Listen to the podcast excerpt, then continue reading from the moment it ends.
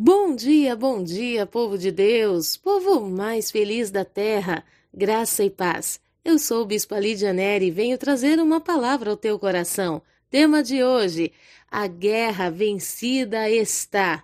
Bispa, você não tem noção do nível da guerra que eu estou enfrentando, pois eu vou falar com você hoje algo que o Espírito de Deus trouxe ao meu coração.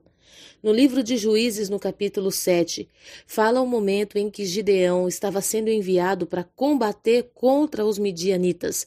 Quem eram os midianitas? O povo que invadia Israel todos os anos e roubavam a colheita de Israel. O povo plantava, semeava e, na hora de colher, o inimigo entrava e ceifava tudo. Talvez essa seja a sua condição. Muitos anos plantando, trabalhando, buscando, semeando, orando, jejuando, e na hora que você pensa agora é o nosso momento de se alegrar, não acontece alegria, muito pelo contrário, vêm as frustrações, vêm as decepções, as dificuldades até de convivência familiar. Mas o Senhor hoje trouxe uma palavra ao meu coração que eu preciso compartilhar com você. A guerra vencida está. E o mais incrível é que Jesus pode vencer essa guerra sozinho, mas ele escolheu nos tornar participantes dessa vitória. Em Juízes 7, no verso 13, a palavra diz assim: Gideão se aproximou no exato momento em que um homem contava o sonho que tivera a um companheiro, dizendo: Eu sonhei que um pão de cevada rolou para dentro do nosso acampamento. Veio e bateu com tamanha força numa tenda. Ela caiu, virou ao avesso e ficou estendida sobre a terra. Quem é o pão de cevada? O próprio Jesus, que veio do céu, rolou para dentro do arraial dos midianitas e revirou a tenda, deixando estendida sobre a terra. O que isso significava? Isso significava que aquele povo seria envergonhado, que seria completamente frustrado. O que que o Senhor está falando contigo? O que que o Senhor está falando comigo? Que Jesus, quando ele veio do céu, como o pão vivo que desceu do céu, ele já tinha estabelecido sobre nós uma vitória. Jesus expôs a vergonha, os principados, potestades e dominadores. Jesus venceu a morte e, por causa da vitória dele, a guerra já está vencida. Contudo, eu quero que você note algo aqui muito tremendo. Quando Gideão teve essa revelação, quando ele entra no território do inimigo, e ali ele ouve a voz de um dos midianitas contando a outro o sonho que teve. Gideão sai daquele lugar tomado de coragem. E no verso 15 ele diz: Assim que Gideão ouviu a narração do sonho e a sua interpretação, ajoelhou-se e glorificou a Deus.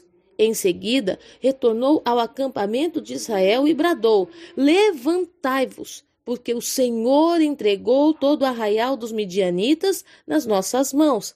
Então repartiu os trezentos guerreiros em três pelotões e deu-lhes a cada um nas suas mãos sofares, as trombetas, jarros vazios com tochas dentro.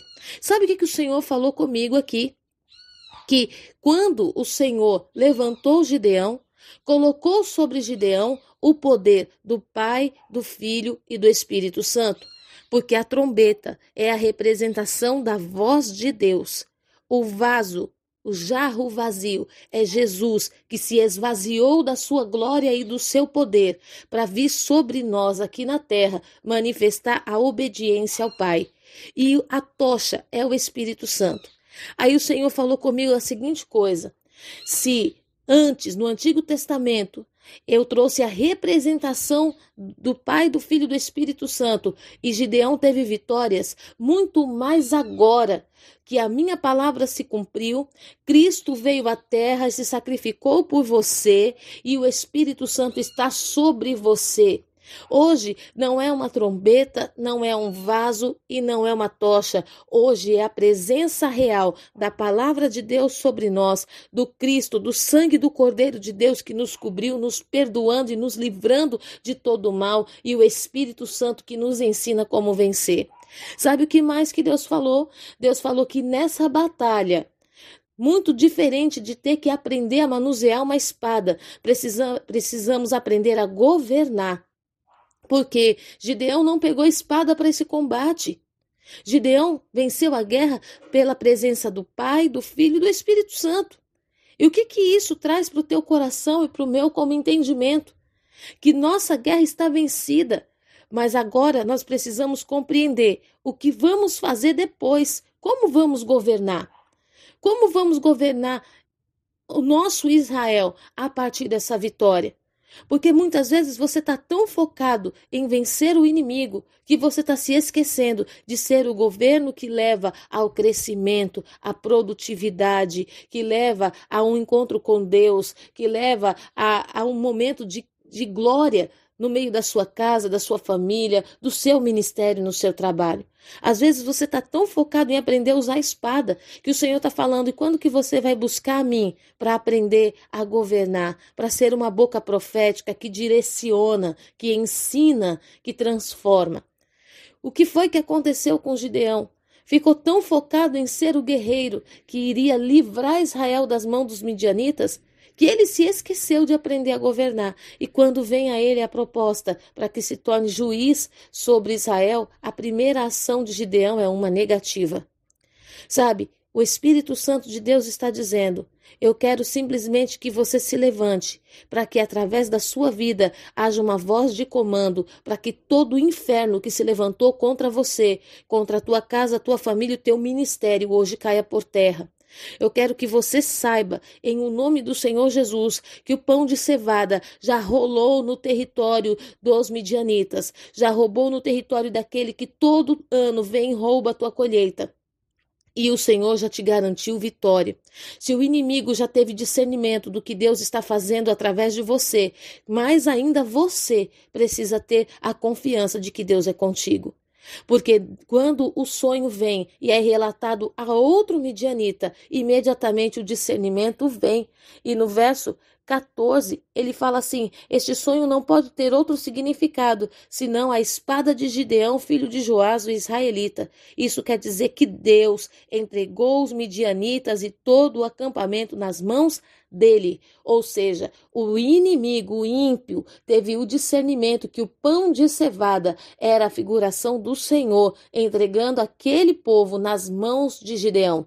E hoje, nós tendo Jesus como o Senhor e Salvador da nossa vida, o pão de cevada que nos alimenta e que nos sustenta a cada manhã, precisamos ainda mais termos o discernimento que ele já venceu a batalha e que a nós agora cabe simplesmente buscarmos do Espírito como conduzir o povo para uma nova colheita.